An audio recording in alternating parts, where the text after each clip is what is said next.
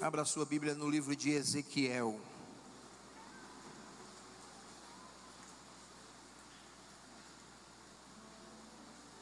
Glória a Deus. Ezequiel capítulo 1.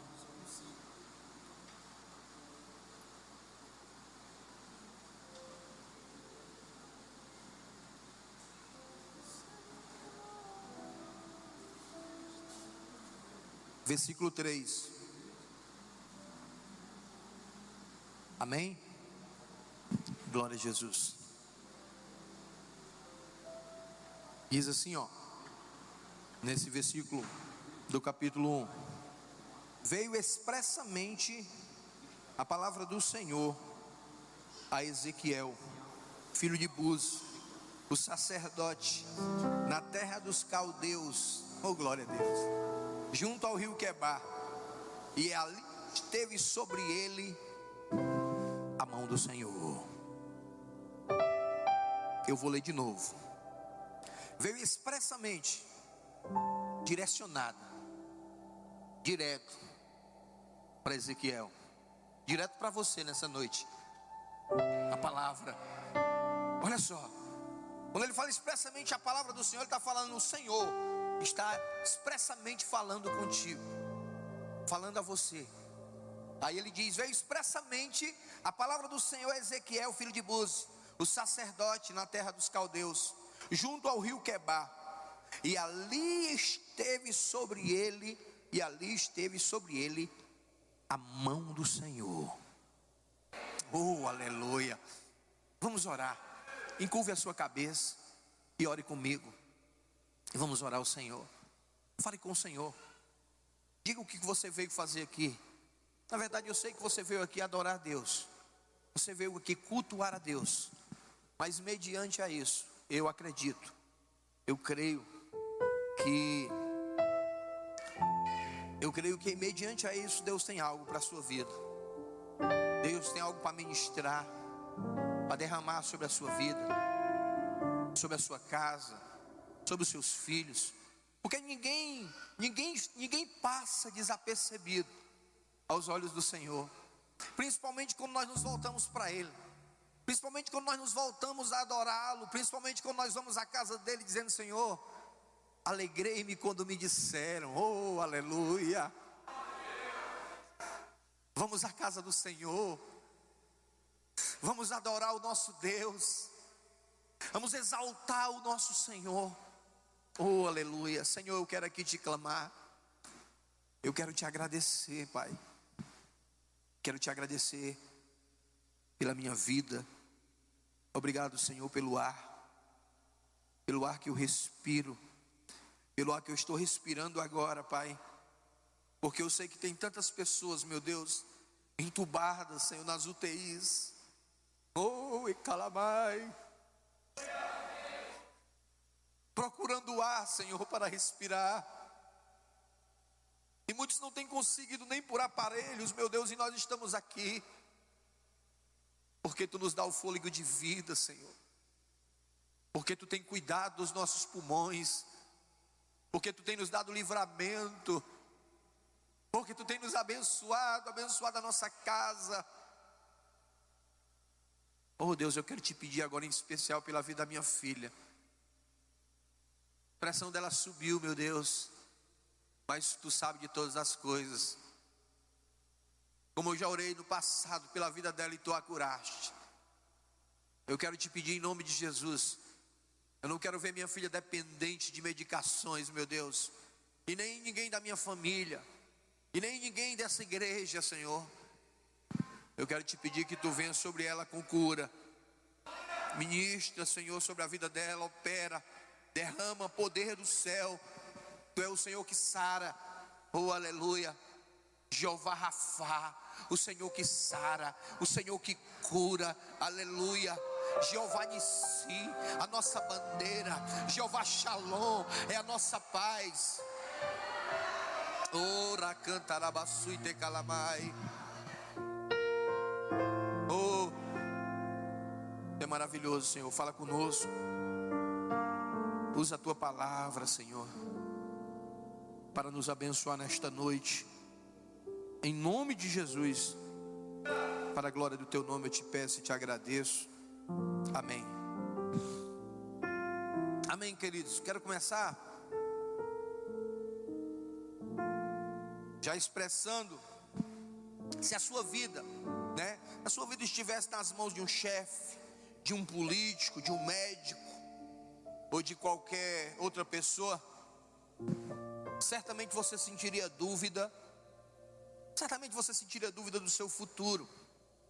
Mas quando na verdade a nossa vida é colocada nas mãos do Senhor, nós temos a convicção, nós temos a certeza, nós temos certeza de cura, nós temos a certeza de salvação, nós temos a certeza de vida eterna, nós temos a certeza de um futuro abençoado, porque o Senhor é o nosso futuro.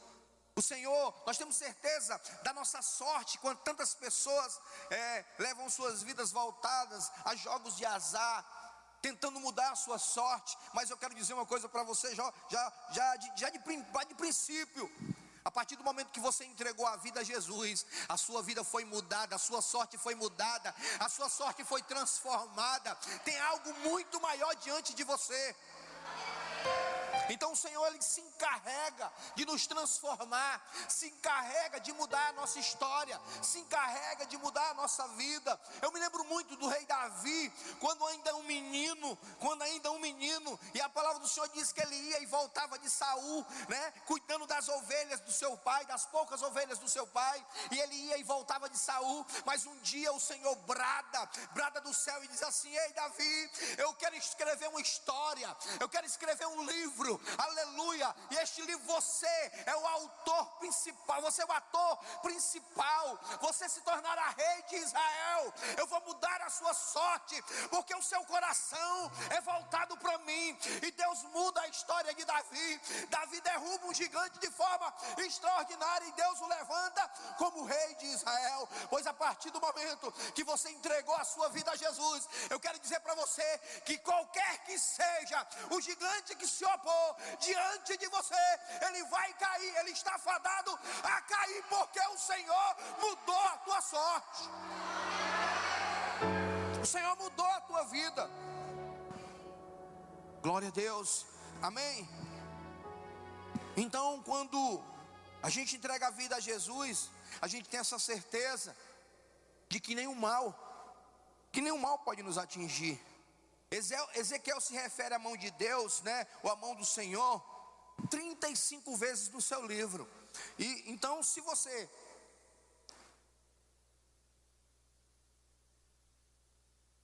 Se você se refere no seu livro, no livro que você escreveu, 35 vezes sobre a mão do Senhor, é porque Ezequiel tinha é, é, é, a profunda certeza, ele tinha mais certeza de que a mão do Senhor era sobre a vida dele, que a mão do Senhor o protegia, que a mão do Senhor o guardava.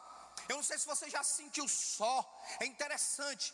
É, é, eu vou dizer uma coisa aqui para vocês, relatar uma coisa aqui para os irmãos. Eu não gosto de estar só. Eu não gosto de andar só. Em qualquer lugar que eu esteja. Eu já fui para outros estados, mas eu tenho que eh, eu já tive meio que assim a sensação de estar num lugar sozinho e estar perdido. Você pode estar com seu filho, ele pode ser pequeno, mas você sente uma certa segurança. Eu não sei se você está entendendo o que eu estou dizendo, mas eu quero dizer para você, mas você ter a certeza, a convicção de que aonde você está, a mão do Senhor está agarrada na sua e que você não vai vacilar com os seus pés, porque o Senhor está o tempo todo com você. Isso é extraordinário. Isso é tremendo. Então, esta expressão é uma marca de que realmente a vida de Ezequiel estava nas mãos de Deus. Então, essa expressão marca isso. Estava nas mãos do Senhor. E os momentos mais marcantes da vida do profeta Ezequiel são marcados pelo agir da mão do Senhor, pelo agir da mão de Deus, desde o chamado, desde o chamado, é, até cada ato do seu ministério profético são dirigidos pela mão do Senhor na vida de Ezequiel. Amém? Dá para você imaginar isso? Dá, dá para você imaginar que cada passo seu, que cada decisão sua, as mãos do Senhor estão sobre você? As mãos do Senhor estão sobre a sua vida? Então, na verdade, é, como é estar na mão de Deus? Como é estar na mão do Senhor? Como é viver nas mãos do Senhor? Então a primeira coisa que nós vamos ver aqui está em Ezequiel capítulo 3, verso 14. Que a mão do Senhor nos sustenta. Ela nos sustenta. Eu tenho certeza que todos que estão aqui já passaram por adversidade, já passaram por dificuldades, já passaram por problemas, já passaram por situações, né? Que você, você se sente desequilibrado, você se sente que não vai conseguir, você se sente que vai cair, meu Deus, eu não vou aguentar, eu não vou conseguir eu não posso conseguir, mas aí eu quero dizer para você: realmente nós não temos condições, como seres humanos, nós nunca vamos ter condições de, de conseguir sozinho, mas nós temos que ter o um entendimento que a mão do Senhor nos sustenta, que a, a mão do Senhor nos ampara. O que é que ele diz aqui? Então o Espírito me levou, né? Não, então o Espírito me levantou e me levou. A primeira coisa que eu entendo aqui se o Espírito lhe levantou, então quer dizer que ele estava caído. Então o Espírito me levantou e me levou, e fui amargurado na excitação do meu espírito, mas a mão do Senhor se fez forte sobre mim. Olha que coisa extraordinária, olha que coisa tremenda. Quando ele diz aqui, então o Espírito me levantou né? E o espírito dele diz: a é, excitação do meu espírito estava amargurado. Então ele estava caído, amargurado, com medo, depressivo, talvez depressivo, talvez com síndrome do pânico, com medo de tudo, com medo de morrer. Que a gente quando chega essa hora não tem quem não tenha medo de morrer, com medo de morrer. A situação era essa, mas a palavra do Senhor diz aqui: Aleluia! Mas a mão do Senhor se fez forte sobre mim, sobre a minha vida, sobre a sua vida. Talvez você esteja vivendo uma situação hoje adversa, de dor, de enfermidade, de sofrimento, de perca, mas a mão forte do Senhor vai te sustentar. Então foi assim com o profeta Ezequias, amém? Ezequiel, glória a Deus. Foi assim com o profeta. Amém, queridos? Vamos para frente.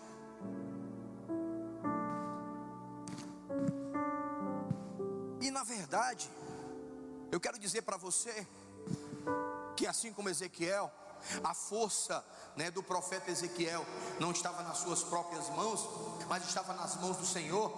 Assim é que nós temos que nos sentir. Porque eu quero te dizer uma coisa: a tua força não está nas tuas mãos. A tua força não está nos teus bens. A tua força não está naquilo que tu adquiriu durante os anos, no longo dos anos. Mas a tua força está na, nas mãos do Senhor. A tua força está no Senhor. A tua força está no poder do Senhor. Porque coisas vêm e vão. Mas escute uma coisa: mas o nosso Deus, ele, ele, ele, ele, ele é eterno. Ele é eterno, e, e, segundo a sua palavra, como diz o salmista, né, ele vela 24 horas, lá no Salmo 121, ele vela 24 horas por você. Então, eu quero dizer para você que enquanto você estiver aqui, a mão do Senhor é com você. Se assim você entender que o Senhor é na sua vida, se você crer, se você acreditar, porque se você entregou a vida a Jesus, você disse assim: Senhor, está aqui a minha vida, eu te dou a tutela dela, fico sob a tua proteção. Então entenda isso, entenda que o Senhor vai te guardar e te suster em qualquer momento. Glória a Deus, aleluia. Então era a mão do próprio Deus que sustentava Ezequiel. Ele sabia, ele sabia das suas fraquezas. Queridos, eu vou dizer uma coisa para vocês.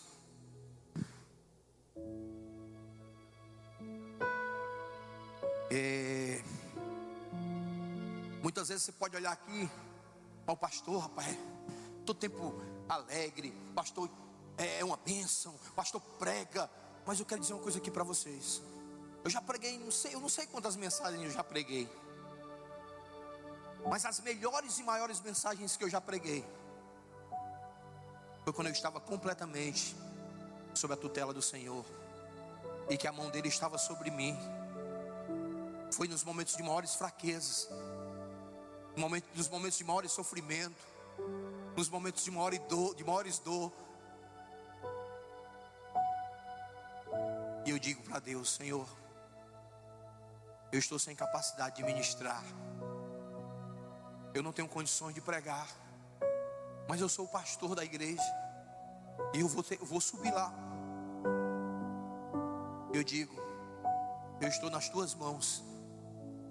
Por incrível que pareça, quando eu subo aqui, o Senhor abre um leque e começa a me direcionar, e começa a me suster, e começa a revelar, e palavras remas vêm sobre a sua vida, sobre a minha vida de forma tremenda e de forma gloriosa. Então o Senhor é que nos sustenta, é a mão do Senhor, é a força do Senhor, amém. Ele confiava na mão de Deus, que é muito forte, como ele diz aqui no versículo 14 que a mão do Senhor era muito forte sobre ele, e a mão do Senhor hoje é muito forte sobre a sua igreja, sobre o seu povo, em nome de Jesus. Amém.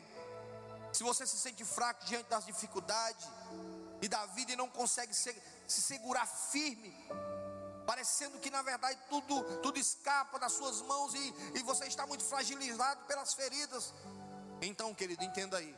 Então, creia que a mão do Senhor vai sustentar e não te deixará caído. Pois, escute aí, ó.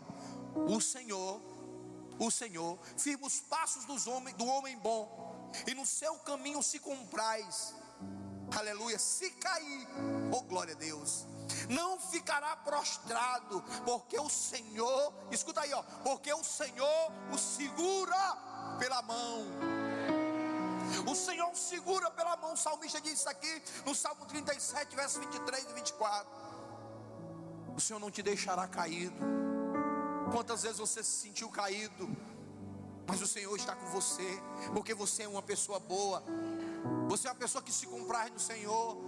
Queridos, nós somos salvos é pela graça, mediante a fé. Nós não merecemos, é favor de Deus, não é pelos seus méritos, mas é porque o Senhor te ama, é porque o Senhor não quer te ver caído, é porque o Senhor não te deixará caído.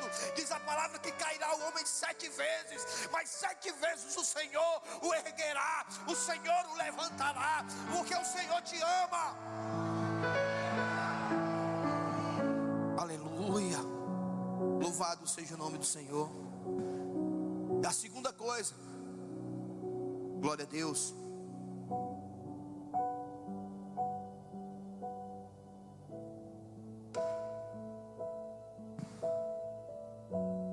A mão do Senhor te levanta. A mão do Senhor levanta. Ezequiel 3, 22. A mão do Senhor veio sobre mim e ele me disse: Levanta-te e sai para o vale, aonde falarei contigo. Irmão, uma vez eu ministrei esse versículo aqui, faz muito tempo. Levanta-te, né? E vai para o vale, onde falarei contigo. Digo, meu Deus, Senhor, tu quer falar comigo no vale? Por que, que não fala comigo lá no meu quarto? Por que, que não fala comigo aqui, aqui no púlpito, ali na minha, no meu escritório? Por vale, porque vale é lugar de assolação, vale é lugar de dor, vale é lugar de sofrimento, mas ó, eis o que o Senhor diz agora, eis o que o Senhor revela agora, mas é no vale onde tu está fragilizado. É, onde, é no vale aonde tu não entende, aonde tu entende que tu não é nada e que tu não pode nada e que tu não tem capacidade nenhuma, mas o teu Senhor, o teu Deus é quem te levanta.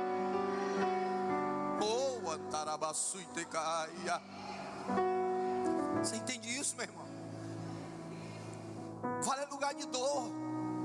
E às vezes você não entende e reclama e murmura esperneia, não esperneia, porque se o Senhor te levou no vale, Ele quer falar contigo. E se existe algo extraordinário, e se existe algo tremendo, aonde quer que seja, pode ser no vale da sombra da morte, pode ser onde é, no shopping, pode ser na praia, pode ser no seu banheiro, pode ser onde for, algo glorioso e tremendo é ouvir a voz do Senhor, é ouvir a voz suave do Senhor nosso Deus. Oh, aleluia. Quem já ouviu a voz de Deus aqui, dá um glória a Deus. Isso é o que mexe com a gente. é algo tremendo, é algo poderoso. Então Ezequiel foi levado pela mão de Deus, que o ergueu como um profeta e mandou ficar de pé para servir ao Senhor. Amém? Em outro momento, Ezequiel foi erguido e estendeu ela dali uma semelhança da mão é, e me tomou pelos cachos da cabeça. E o Espírito me levou entre a terra e o céu e me levou a Jerusalém em visões de Deus. Ezequiel 8:3. Olha que coisa tremenda, olha que coisa extraordinária. É, é, às vezes a gente não entende. O apóstolo Paulo disse que o Senhor colocou um espinho na carne dele. Um mensageiro de Satanás o esbofeteava. Eu estava lendo essa semana sobre o espinho na carne. É porque a gente entende, a igreja hoje entende que servir a Deus, que servir a Deus é só as maravilhas, né? É só as maravilhas do Calvário. É só as maravilhas que o Senhor nos proporcionou. Mas servir a Deus é negar a si mesmo. Servir a, servir a Deus é carregar a cruz. Servir a Deus é muitas vezes estar no vale, na hora da dor, no vale da sombra da morte, mas glorificando e dizendo: só o Senhor é Deus. Seja feita a tua vontade e não a minha. Se for para matar, mata. Se for para me morrer, que leva, mas que a tua vontade seja cumprida na minha vida, em nome de Jesus. Gente só quer a bonança, a gente só quer as bênçãos. Que a gente entende por bênçãos. Porque tudo que o Senhor faz é bom. Amém, queridos? Tudo que o Senhor faz é bom. Tudo que o Senhor tem proporcionado para você é bom. A vida sem o Senhor é algo triste. Eu digo para os irmãos: eu não consigo mais viver sem o Senhor. Eu vou relatar aqui algo para vocês. Às vezes eu até esfrio um pouco, um pouco na fé. Não sei se você entende isso. Até esfrio um pouco. Não consigo orar direito. Não consigo ler a palavra devidamente. Mas de repente eu me pego de súbito. E eu começo a chorar e sentir a presença de Deus em coisas muito simples. Eu digo, Senhor, eu não consigo viver sem a tua presença. Eu não consigo viver sem sentir a tua presença, sem ouvir a tua voz, sem entender que a tua mão está sobre a minha vida.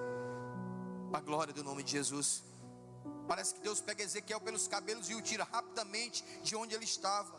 Deus nos levanta por suas mãos para nos erguer diante de situações que tenham de nos oprimir e nos derrubar.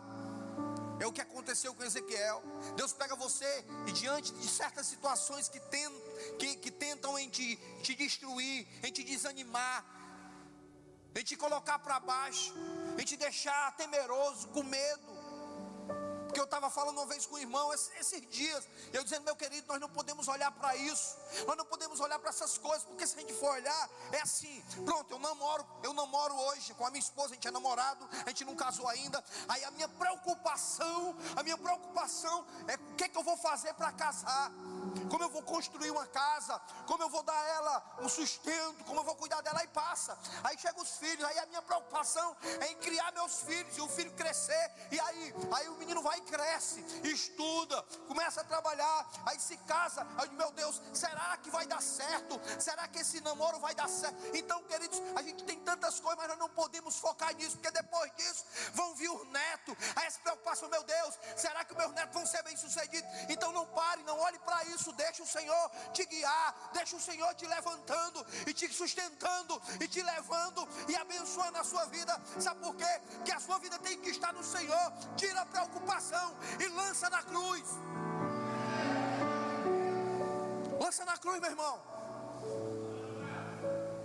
Você é cristão. Quem é cristão aqui? Levanta a mão e dá um glória a Deus. Então joga os teus anseios. Joga as tuas ansiedades. Eu sempre converso com algumas pessoas. Eu já tive momentos depressivos, de medo. Todo mundo, acho que todo mundo teve. Acho que todo mundo teve.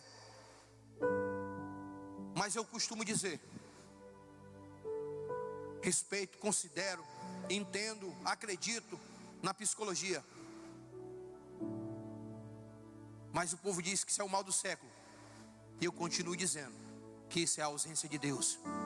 Eu não acredito, eu não acredito que um homem cheio de Deus, que ora todo dia, que lê a Bíblia, que a sua vida está nas mãos do Senhor, eu não acredito que ele vai ficar prostrado.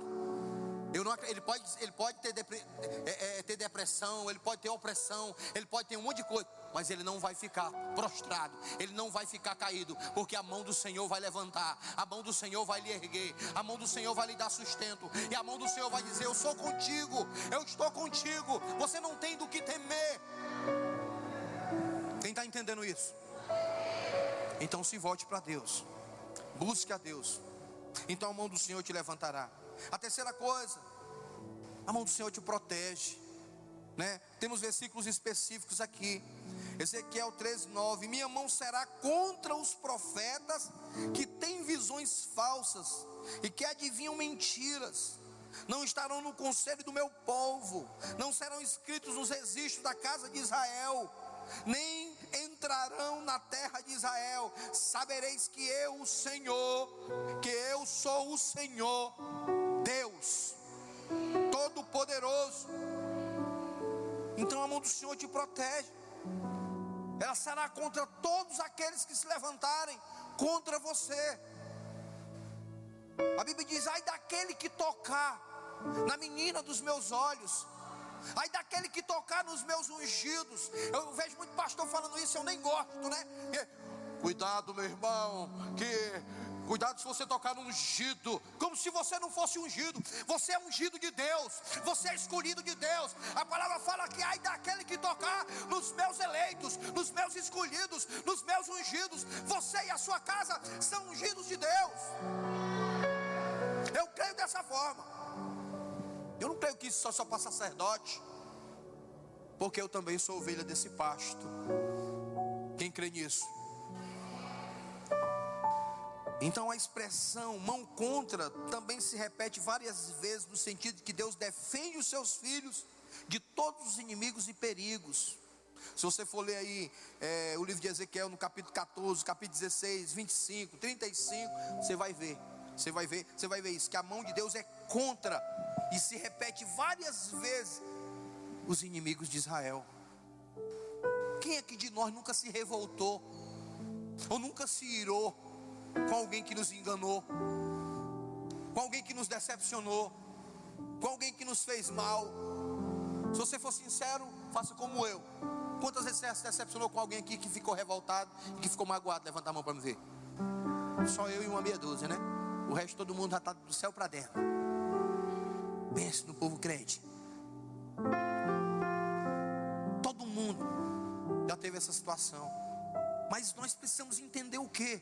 O que, que ele diz aqui, ó? A expressão a mão contra, repete várias vezes no livro de Ezequiel. O sentido que Deus quem defende os seus filhos. Eu não preciso me defender. Eu não preciso levantar a minha voz contra ninguém. Eu, já vi até alguns profetas, como aquele profeta que amaldiçoou aqueles jovens, saiu uma, uma ursa de dentro do mato e matou 40, não foi? Ah, coisa medonha. Não preciso disso não. Porque o Senhor porque a mão contra de Deus, a mão contra de Deus não é contra mim, é contra os meus adversários, é contra os meus inimigos. Então eu não tenho inimigo em potencial, meu querido.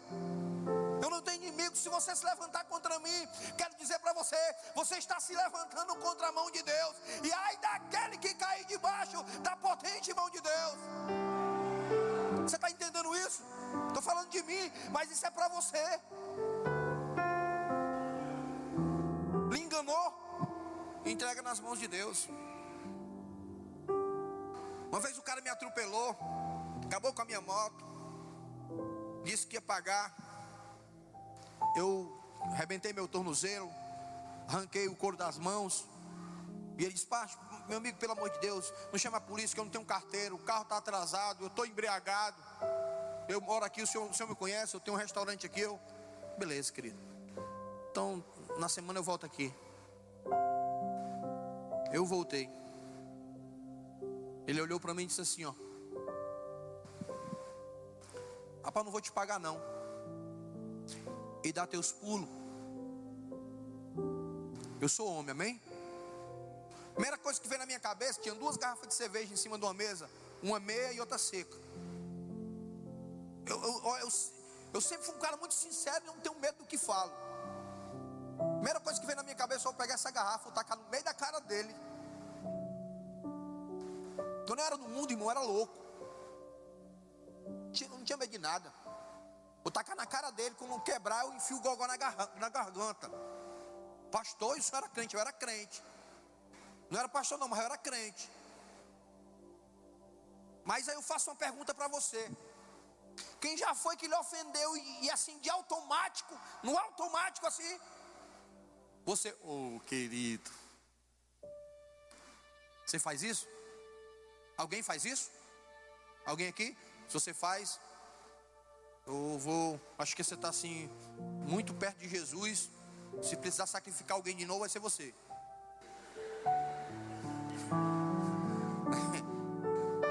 Dá para entender isso? E eu entendi que essa voz, eu não tinha entendido, eu não tinha entendido ainda, mas depois chegou outra. Ele disse assim, ó, deixa comigo, que as coisas, as coisas tuas são comigo. Tu é meu servo. Tu entregou a, minha, a tua vida para mim. Deixa eu cuidar. Aí eu olhei para ele. A vontade que eu tinha era essa. Confesso que mesmo ouvindo essa voz, eu ainda estava olhando para ele assim, ó. Ringindo os dentes assim, ó. Antigamente eu ringia os dentes, eu não ringo mais não. Acho que é porque eu me tornei crente. Ringindo os dentes. Beleza, eu disse, tá bom, meu querido. Eu só disse uma coisa. Que Deus te abençoe. Em três meses depois, ele tinha duas churrascarias, quebrou todas duas. Foi Fortaleza vender droga. Depois voltou, botou outro negócio aqui. E eu não estou dizendo que é porque ele fez isso comigo, não, não. Pelo amor de Deus, não entendam isso. Mas que ninguém mexe com aqueles que, que dão a sua vida para Jesus. Eu quero que você entenda isso. E deixe Jesus cuidar. Porque a vingança pertence a Ele. Ele é um Deus justo. Ele não inocenta culpado. Nós pagamos pelas nossas atitudes, amém? Nós, na verdade, nós respondemos pelas nossas atitudes e pagamos pelos nossos atos. Você está entendendo até aqui? Quem está entendendo até aqui? Então é mais ou menos por aí. É, então muitas vezes, mas, mas foi protegido pela mão de Deus sobre a sua vida. Ezequiel foi perseguido, mas muitas vezes, né? Ou vamos dizer assim, que praticamente todas as vezes foi, foi protegido pelo Senhor. Se você estiver nas mãos do Senhor, nenhum mal poderá atingir você. Nenhum mal, meu irmão. Mas se alguma coisa tentar, se alguma coisa tentar te tocar, saberá que, olha só, horrível coisa, horrível coisa é cair na mão do Deus vivo. Nada pode te tocar. A Bíblia diz que encantamento não pega no Israel de Deus. A Bíblia diz que mal palavra não pega na gente. Uma vez uma, chegou um rapaz lá em casa se acabando. Ai meu Deus, olha por mim, pastor. O que foi, meu irmão? Botado na minha porta um sapo com a boca costurada. Quando tiraram a costura da boca, tinha, tinha minha foto dentro. Uma vez um macumbeiro rebolou a macumba em mim. A macumba pegou contrária. Que eu me tornei pastor. Sabe por quê? É porque lá no ventre da minha madre, lá no ventre da sua mãe, o Senhor já lhe viu. Você é o escolhido antes, aleluia, antes de sair do ventre da sua mãe. Então encantamento não pega no Israel de Deus, meu irmão. Glória a Deus. Não tenha medo de nada nem de ninguém, porque as mãos do Senhor estão sobre você. Aleluia. Eu até, eu, eu sinceramente, ai daquele que mexe em nós. Eu peço muito a Deus, eu já pedi a Deus, vou dizer para os irmãos. quando eu não tinha maturidade espiritual, eu. É, é, quando eu não tinha maturidade espiritual, eu já cheguei até a orar e dizer assim: Senhor, tu não vai fazer nada não. Está me perseguindo. Eu tinha um chefe, meu irmão. Ele tinha ódio de mim, ódio. Tinha raiva de mim porque eu era crente. Porque que eu não tinha o que fazer lá na empresa? Nós trabalhávamos numa bancada de aço. Eu tinha umas gavetas grandes com, com estopa dentro para limpar motor. Aí eu tinha minha bibliazinha lá dentro. Quando não tinha nada, não tem o que fazer. Quando não tem nada, não tem o que fazer. Mas chefe quer que a gente faça alguma coisa, mas não tem nada para fazer. Eu tenho um amigo que, quando tinha o que fazer, que o chefe passava, ele pegava um multímetro, que é um, que é um aparelho de medir energia, né, de medir voltagem, de medir corrente contínua, alternada. Ele pegava, cansei de ver ele medindo a Coca-Cola. Ele estava na Coca-Cola, o que é que está fazendo aí, mano? Eu, não, mas vamos passar e entender que eu estou fazendo alguma coisa. Mas aí, por incrível que pareça, o chefe só passa quando ele está sentado, né, irmão? Rapaz, é um negócio invocado, né? Isso aí. E quando a vida que ele vinha, que eu estava sentado, dormindo, tudo sentado, a gente ia dar manutenção, terminava a manutenção, sentava todo mundo. Quatro horas da tarde, a gente saía cinco, sentava todo mundo. Aí ele, ele tinha raiva por isso. Aí ele vinha, todo mundo se levantava e mexia em alguma coisa, fazia eu ficar sentado. Eu falei, mas não está fazendo nada não, não. E os outros estão, estão não. E eu entregava mesmo, estava nem aí. Bocado de hipócrita, bocado de caba falso, tudo mentiroso. Não, não tem nada para fazer não, mas eles correram porque te viram, mas eu não preciso correr porque estou lhe vendo, não, não tem o que fazer. Se o senhor tiver o que fazer, o senhor me diz que eu vou lá e faço e executo. Ainda estou no meu horário de serviço. Quem está entendendo isso? Mas o, o mal, ele não se dá com a verdade, irmão. Ele não aceita a verdade. E ele tinha ódio. Mas um dia eu fiquei com raiva dele, eu fiquei com vontade de. eu fiquei com vontade de dar um cacete nele dentro da empresa. Eu peguei uma barra de ferro rodada mesmo da cabeça desse bicho magro. Aí passou, fui para casa. Quando, eu, eu dormi e tive um sonho. Quando eu sonhei, eu conheci a vida dele. Assim, ele devia todo mundo, queridos. Ele ganhava dez vezes mais do que eu. E me pedia dinheiro emprestado. Dá para entender um negócio desse? Uma vez ele me emprestou, eu emprestei o dinheiro, ele tentou me enganar, eu fiquei com raiva. E aí eu me revoltei. E aí Deus me mostrou a vida dele. Eu nunca mais orei por ele. Eu estou me lembrando aqui, eu vou voltar a orar por ele. Porque eu não sei se ele já se converteu. E aí Deus me mostrou. Chegar, a gente jogava futebol e a gente jogava o, o, o, campeonato das indústrias. A gente jogava o Master, né? Que era de 40, não sei se é 40 anos, ou era, ou era 35 anos para frente. Campeonato de Master. E ele jogava junto comigo. E aí o carro passava no Maracanã, deixava ele na casa dele e eu sabia onde era a casa dele. E Deus mostrou a casa dele. E a, a fachada era coisa linda. Só para você entender, querido. Que ninguém pode mexer com você. E os números eram gigantes. Os números eram desse tamanho, tudo de ouro. E aí eu fui e falei lá dentro, fulano. Aí ele lá de dentro gritou, ele estava dentro da cozinha, tinha um balcão. Entra aí, César. Aí eu entrei. Quando eu entrei, tinha uma mesa redonda toda feia. E tinha um monte de gente, um monte de camarada, a mulher dele, outras mulheres, tudo, tudo bebendo, jogando baralho, fumando.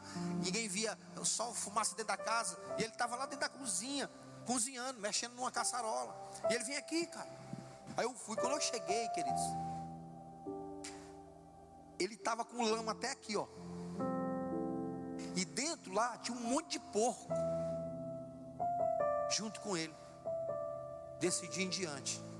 O Senhor disse assim para mim: essa é a vida dele. Essa é a vida daqueles que, que odeiam o Senhor, que não querem o Senhor, daqueles que não respeitam, daqueles que se levantam contra o meu reino, a minha obra, o meu povo. E eu passei a orar por ele, porque é digno de pena.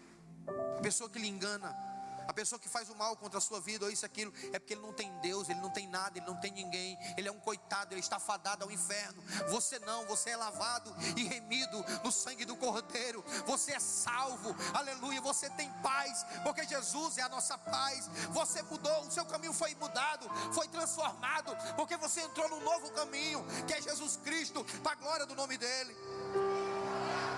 Então você tem que dar glória a Deus. Por isso que Jesus disse: se você não pode emprestar, não empreste. Mas se você emprestar, não espere receber de, receber de volta.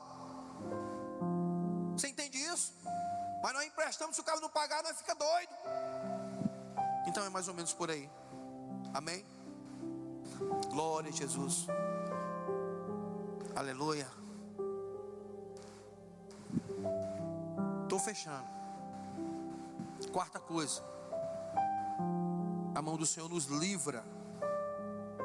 Amém? A mão do Senhor nos dá livramento. Isso daqui é fato. Irmãos, eu. Quem acredita em profecia aqui? Levanta a mão. Dá um glória a Deus. Eu acredito em profecia. Eu não acredito que tem mais profeta. Mas acredito no dom de profecia. Porque o último foi João, não é assim? Não é assim, irmão Carlos? Mas eu acredito no dom. Mas existe aqueles profetas do caos. Existem os profetas da lógica.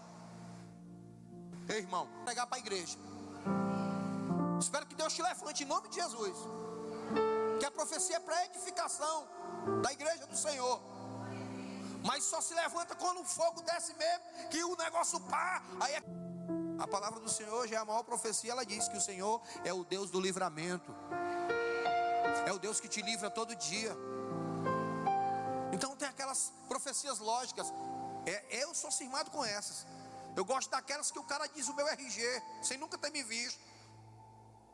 Aquelas que o cara diz coisas que só eu sei quando eu estou orando com o Senhor lá no meu quarto. Você está entendendo? Eu gosto desse aí. Por isso que eu gosto de provar o Espírito, para saber se procede de Deus. Então, a mão do Senhor é que nos livra, é a mão do Senhor. Ezequiel 20, 33.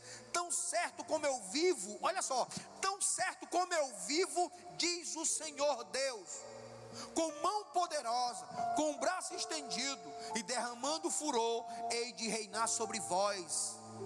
Tirar-vos-ei dentre os povos e vos congregarei das terras nas quais andais espalhados. Para você, meu irmão. O Senhor, para você, meu irmão. O Senhor vai com, braço forte, com braço estendido, com mão forte. Ele vai restabelecer, Ele vai trazer. Tem chegado pessoas aqui improváveis e eu tenho olhado e Deus tem me mostrado e eu tenho visto. Quantas pessoas têm se rendido e tem vindo é porque o Senhor, com o braço estendido, estendido e com mão forte, vai trazer aqueles que Ele já escolheu. Você é um escolhido, você é um eleito de Deus. Amém, queridos? Isso é uma promessa.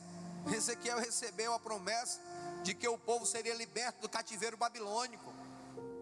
Meu irmão, quem andou na Babilônia foi eu. Eu recebo essa, eu recebo essa promessa de Deus, receba essa promessa de Deus, que você andava na Babilônia, você andava no vale da sombra da morte, você andava no lamaçal de pecado, e o Senhor tirou você de lá, da Babilônia, e te colocou aqui, aleluia, te deu vestes novas, hoje você é bem branquinho, e o seu rosto brilha, brilha com a luz. Talvez você nem entenda isso, mas em você há um brilho diferente e você é algo diferente, e você é algo poderoso, algo grandioso, algo majestoso, e talvez você não entendeu isso ainda. Talvez você não entendeu isso ainda. Talvez você não entendeu quem é o seu Deus. Talvez você não entendeu o poder ainda da mão dele sobre a sua vida. Então você está vivendo de qualquer forma. Ou, ou então você está, no mínimo, você está vivendo só com as migalhas que caem da mesa. Porque Deus quer te dar muito mais. Deus quer te proporcionar um grande banquete. Amém? Um grande banquete sobre a sua vida. Louvado seja Deus. Oh, glória a Deus. Não conseguimos ver as mãos do Senhor de tão grande que são. De tão grande que são. Pois criou os céus e a terra. Criou os céus e a terra. É algo tremendo, é algo poderoso. Por isso não conseguimos perceber tantos livramentos. Tantos livramentos que Deus nos dá. Hoje você está aqui e eu quero te dizer: durante esse dia Deus já te deu inúmeros livramentos. Ontem eu estava aqui na igreja, volta de 11 horas, e um bandido ligou para mim. Ligaram para mim, uma mulher chorando. pai, pelo amor de Deus, me roubaram, pai, não sei o que, e papapê e tal. Menina, fala direito mesmo. Fala direito, que arrumação é essa que eu não estou entendendo o que está falando. Não, pai, me roubaram, tem um homem aqui, não sei o que. O cara pegou o telefone. Ó, oh, cara, estou com a tua filha. E é? Pô, deixa eu falar com ela aí. Não, o tempo que você tinha para falar com ela já falou. Ou então não tem negócio não, meu irmão. Aí ele foi e disse assim, ó. Aí eu fui e disse assim, então não tem negócio não. E vou te dizer, deixar claro. A mão do Senhor está sobre a minha filha. Aí ele disse assim, ó. Aí é? Pois então eu vou mandar uma dela para o céu. Pois faça isso. Que para nós cristãos morrer é lucro. E viver é Cristo, camarada. Agora cuidado onde tu toca. Ele não desligue não, eu. A minha menina estava com o marido, a outra estava na academia, minha mulher estava lá em casa, e o cão querendo nos confundir. É lógico que meu coração deu uma acelerada, sou ser humano, mas eu segurei na minha fé, eu segurei no meu Deus. E aí eu vou dizer para você: se eu tivesse com a minha filha, como eu já falei aqui, coitado. Quem crê nisso? Havia aquele ladrão, eu vi esses dias na internet. Foi roubar a irmã lá, a irmã fez oração. O cabo caiu se tremendo assim com o revólver, assim se batendo. Parecia que estava dando uma convulsão, endemoniado, ó. Aí ela orou por ele. Aí o pobre rei, o demônio saiu. Aí ela, você quer aceitar Jesus? Ele se ajoelhou chorando e ela entregou a vida dele a Jesus. Você está entendendo isso? Então Deus é Deus de livramento, sim. É o Deus que te livra, é o Deus que te guarda, é o Deus que te abençoa. Nada pode te tocar. O diabo não pode tocar em você, meu irmão. Quem entende isso? Eu entendo isso. E, e analise pelo âmbito que eu estou falando. Ah, pastor, mas eu já fui roubado. Coisas vêm, coisas vão. Se chover, a água entra na casa do, do ímpio e entra na tua casa. O ladrão que rouba o ímpio rouba você também, mas ele não pode tocar na sua vida. E se tocar na sua vida, escute isso: é com a vontade permissiva de Deus, porque é Deus quem dá e Deus quem tira a vida. Se você ouviu falar que algum crente morreu é, e alguém matou algum crente, é porque Deus disse assim: ó, é porque eu quero ele de volta aqui comigo. Você entende isso? É dessa forma. É dessa forma. Glória a Deus. Deus livra você de acidente, de assalto, de doença, meu irmão, tantas coisas. Sem falar dos livramentos que a gente não vê. Quem já teve livramento aqui de Deus assim que você viu assim poderosamente? Eu já tive alguns. Eu tive um numa curva que eu fui ultrapassar 10 carretas. Somente. Com uma motozinha 125. 10 carretas. Não é, não é muito doido. Não é, não é dar muito trabalho aos anjos, né, irmão? Mas é gostar de dar trabalho aos anjos, né? Não? Aí, rapaz, quando eu olhei, quando eu cheguei na quarta, ou na quarta, não, quando eu cheguei na última, não dá mais tempo não. Dentro da curva. Aí eu, eu só. Como eu não sou mentiroso, eu falo a verdade. Não pode nem dizer como o Chicó, né? Da, do, do, do Alto da Compadecida. Ele só sei que foi assim. Mas eu digo para os irmãos, só sei que foi daquele jeito. Eu sei que eu passei. Quando eu olhei, eu estava estacionando a moto lá embaixo. O caminhoneiro passando, buzinando.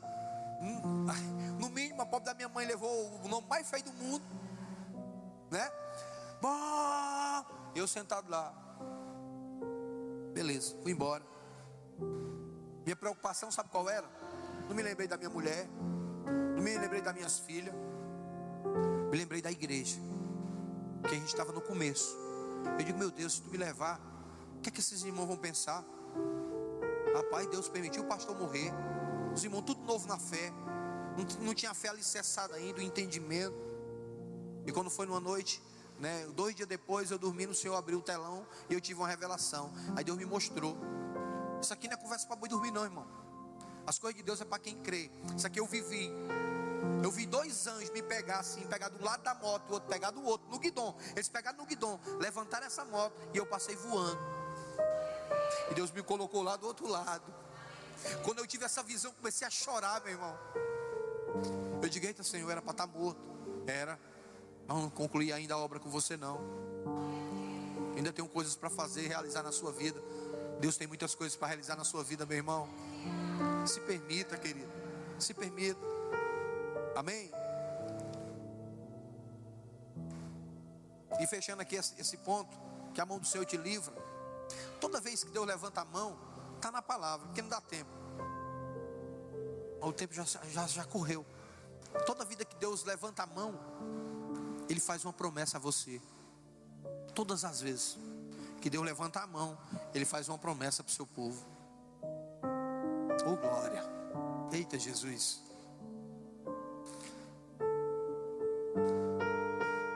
Pai! Vou dizer uma coisa, Tiago, para tu.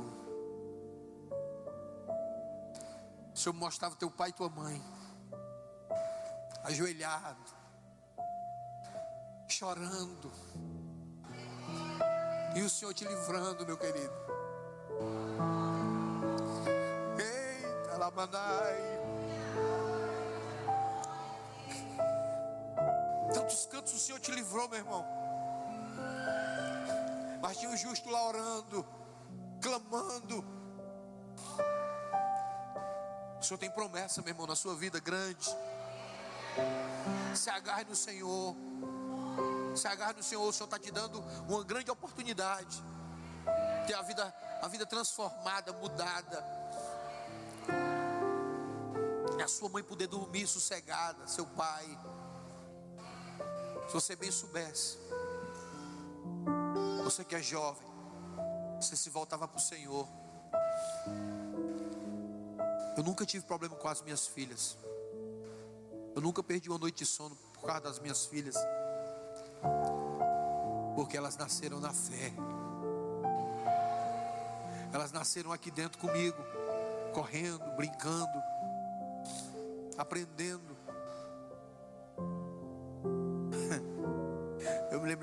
Fato agora interessante. Cadê a Aninha?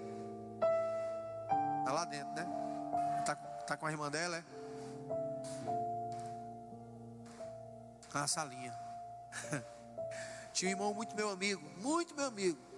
Inclusive naquela época a gente ia apresentar os irmãos, apresentar as crianças e levava um casal de irmãos e a gente dizia que era o padrinho. A gente era, a gente era meio ainda meio, meio romano ainda. Aí, e aí o irmão era o padrinho dela. E ele tinha uma bichinha do tamanho dela. Quando foi um dia, a gente foi entrando na igreja. Ela plantou a mão no pé do vidro dessa bichinha. Eu digo, menina, pelo amor de Deus. Ô vergonha medonha, o irmão, pelo amor de Deus, meu querido, me perdoe. É o irmão, muito educado. Que é isso, irmão César? Isso é coisa de criança. Eu digo, que conversa é essa, irmão? Você está com ódio aí. Você está doido para arrancar a cabeça da minha menina. Se fosse eu, estava com vontade de arrancar da sua. Porque mexeu com o filho. É negócio invocado, né? É negócio interessante. Peguei ela, dei uma lapada em casa. Pensa numa lapada boa. Nunca mais ela bateu nas coleguinhas. Aprenderam, foram aprendendo, crescendo, ouvindo a palavra dentro da igreja, louvando. E eu louvo a Deus. Porque uma é casada com um crente. E a outra namora com um crente. Vai casar com outro crente. Eita, daqui a pouco eu vejo elas, eles quatro fazendo vigília e orando. Que coisa maravilhosa. Então o Senhor nos livra. A mão do Senhor promete. Amém? É um Deus que promete. Sabereis que, os, que eu sou o Senhor. E quando eu vos der entrada na terra de Israel, na terra que levantando a mão, jurei dar aos vossos pais. Olha só, o Senhor fez uma promessa aos nossos pais. Ele prometeu que nós herdaríamos a terra prometida. Isso é para você. O Senhor fez promessa. Ele está dizendo que a mão dele estava sobre os nossos pais, porque havia feito uma promessa para que o para que o nosso povo, para que o seu povo entrasse na Canaã celestial, entrasse na Canaã, comesse da, da comesse o melhor de Deus. Eu estou dizendo que lá no mundo nós vamos ter aflições, nós vamos ter lutas, como eu disse no, no, no princípio, que o crente só vive na bênção. As lutas vêm, mas eu quero dizer para você: o Senhor tem o melhor da terra para nós. O Senhor quer te dar o melhor. Tem gente que vai ser humilde. Deus tem alguns propósitos com isso. O cara pode ser humilde. O cara pode não ter dinheiro para isso, aquilo outro, mas ele vai viver bem. Ele vai ter paz. Ele vai ser alegre mesmo dentro da humildade que ele vive. Ele vai ser mais feliz do que um monte de gente que tem turbilhão de dinheiro. Eu quero dizer para você que eu não queria ser um famoso. Vou dar um exemplo. Eu não queria ser um famoso como Neymar. Eu não queria. Meu irmão que vende de coisa contra, a, é, a mídia metendo a peia, escancarando, o cara não pode fazer nada. Eu quero ter paz. Eu prefiro comer um espetinho ali no Piauí, ó. Amém? Um ba... Ixi, posso falar isso aqui, não pode os irmãos dizer pro Piauí que eu estou derrubando, né? Mas não é não. E eu gosto. Comer o baiãozinho do Piauí, que tem 500 arroz e 3 feijão. Mas é bom. Tô falando mal não, pelo amor de Deus. Não vão dizer isso não. Vocês estão entendendo? Vocês estão rindo porque a serra foram lá, né? É. E o bom não é isso. Bom é cheiro dos carneiros. Mas é bom, comer dele é bom. Eu prefiro lá, ali no Souza. Amém? O meu espetinho de gato ali na esquina. Mas ter paz, ser alegre, ser feliz e vir andar sem medo. Quem está entendendo isso? Então o Senhor nos promete o melhor. Viva o melhor, por mais que seja comendo um espetinho, viva o melhor, aleluia.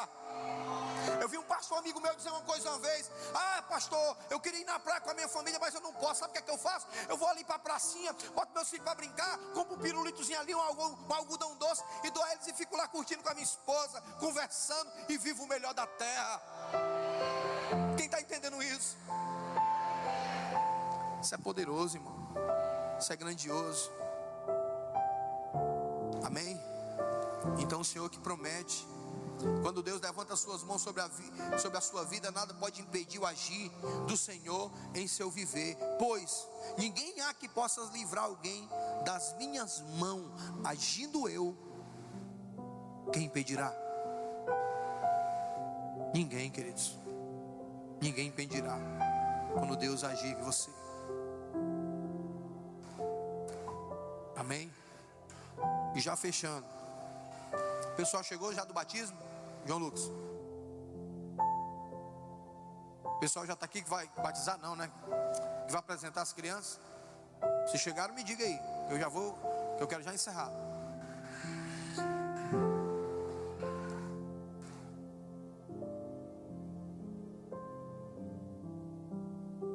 E para fechar aqui, a mão do Senhor conduz Deixe ser conduzido pela mão do Senhor.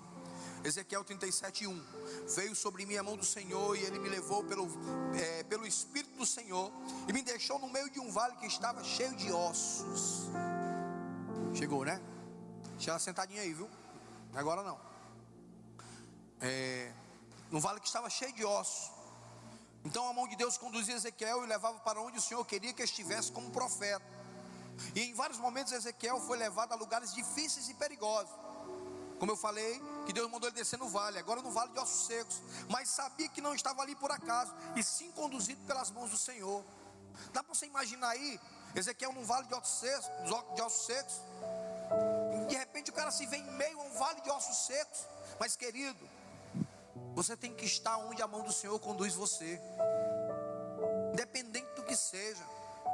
Eu digo para os irmãos, no princípio dessa pandemia, vou fazer uma pergunta aqui: quem teve medo aí? Levante a mão. Seja sincero. Só esses três? Os outros, ninguém teve medo aqui de morrer de Covid? Teve não, irmão? Vocês, medo de morrer de Covid? Vocês levantaram a mão? Papai me deu um pouquinho dessa fé, que eu passei noite sem dormir. Se eu sentisse qualquer coisa, arranha, a garganta arranhando, aí eu, fala, me deu, eu tô com falta de ar. Sem sentir isso não. Pensou um negócio desse? Eu acho que o cabo menos crente aqui sou eu, irmão Carlos. Acho que eu não sou crente não, pastor Davi. Porque só eu fui que senti medo desse Covid.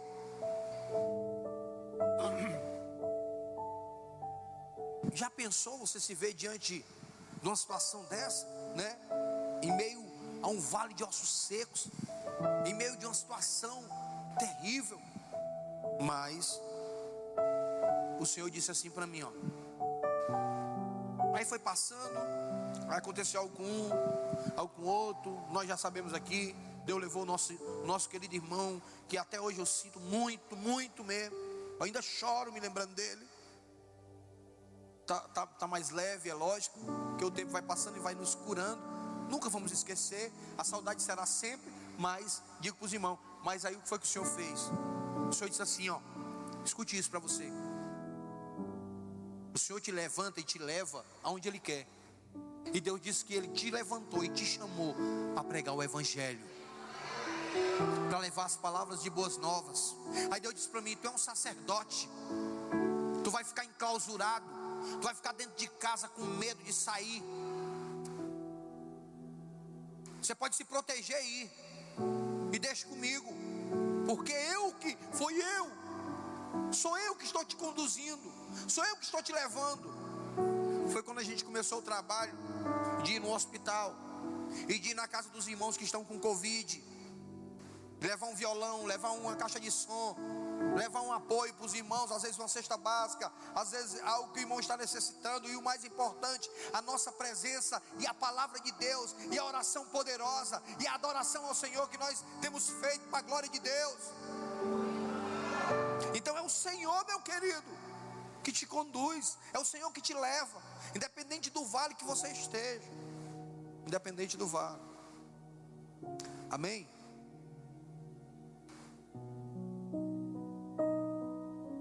Então olhe para as mãos de Deus. E olhe com a direção que Ele dá para a sua vida.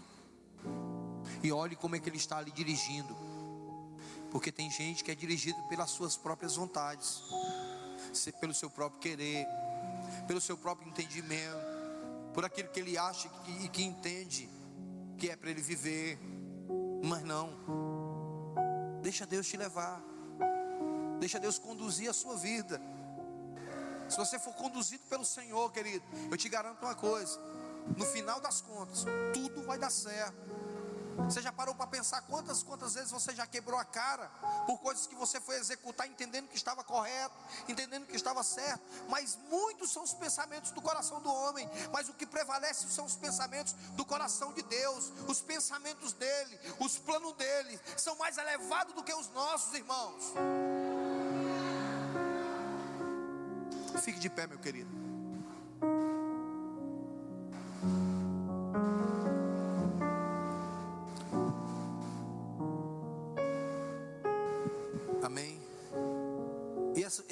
Aqui eu não vou, eu não vou discorrer. Mas a mão do Senhor, que é a última coisa, pesa. A mão do Senhor também é pesada. Tem todas essas questões que Ele deu aqui de livramento, de tantas coisas. Mas a mão do Senhor é pesada. Ele diz assim, Ezequiel 39, 21. Manifestarei a minha glória entre as nações, e todas as nações verão o meu juízo que eu tiver executado, e a minha mão que sobre elas tiver descarregado. Vou dizer de novo: ai daquele que cai debaixo das mãos poderosas do Senhor a ira de Deus se manifesta quando a sua mão pesa. Aí eu digo, ai daqueles que se levantam contra a obra do Senhor. Ai daqueles que se levantam contra o Senhor. Tem até um negócio aí na internet que eu não gosto muito não, né? Com Deus ninguém brinca, né? Eu acho que todo mundo já viu isso. Com Deus ninguém brinca, e morreu fulano, morreu ciclano, e dizem isso, e diz aquilo, beleza. Mas a mão de Deus, irmão, quando se levanta dessa forma, é para destruir. Amém? É para destruir. Então, eu quero dizer para você: cuidado para você não estar contrário à vontade de Deus, cuidado para que a mão de Deus não pese sobre a sua vida. Uma vez eu ouvi o salmista dizer que ele preferia né, é, cair nas mãos do homem do que na mão de Deus meu Deus, porque a mão de Deus é muito poderosa. Eu vi um pregador ministrando dizendo: se você cair nas mãos do diabo, você clama a Deus. Se você cair na mão do homem, você briga com ele, porque você é igual a ele. Mas se você cair nas mãos de Deus, você vai brigar com quem? Você vai clamar a quem? Você vai dizer o que para quem? Quem está entendendo? Então, fechando, se alie ao Senhor esteja aliado a Ele, seja servo dele, entregue sua vida por completo. Deixe de viver cheio de altos e baixos, porque o Senhor tem pressa. Eu tenho visto isso, o Senhor tem pressa. Ele vai vir buscar o povo no meio de um povo. No, um povo no meio de um povo. Não se engane, muitos virão do Oriente e do Ocidente e sentarão na mesa no lugar dos eleitos. Quem está entendendo isso? Então cuida. Esteja de mão dada com o Senhor. Não queira que a mão dele esteja assim, ó. Quem está entendendo? Quem entendeu essa mensagem? Sua vida está nas mãos de Deus? Amém? Ezequiel 33 diz assim: Ora, a mão do Senhor estivera sobre mim pela tarde, antes que eu viesse e que tivesse escapado. Abrisse-me a, a boca antes de, pela manhã, vi ter comigo o tal homem, e uma vez aberta, já não fiquei em silêncio. A vida do profeta Ezequiel foi marcada pela mão de Deus, que o sustentou, levantou, protegeu, livrou, prometeu, conduziu e pesou. Sem a mão do Senhor, Ezequiel não seria ninguém, mas com a mão de Deus sobre si, se tornou um grande profeta. Por isso não tinha medo de falar, pois sabia que ao dizer o que Deus mandava, logo sua mão agiria cumprindo a sua palavra para a glória do nome de Jesus. Dê uma salva de palmas para Jesus.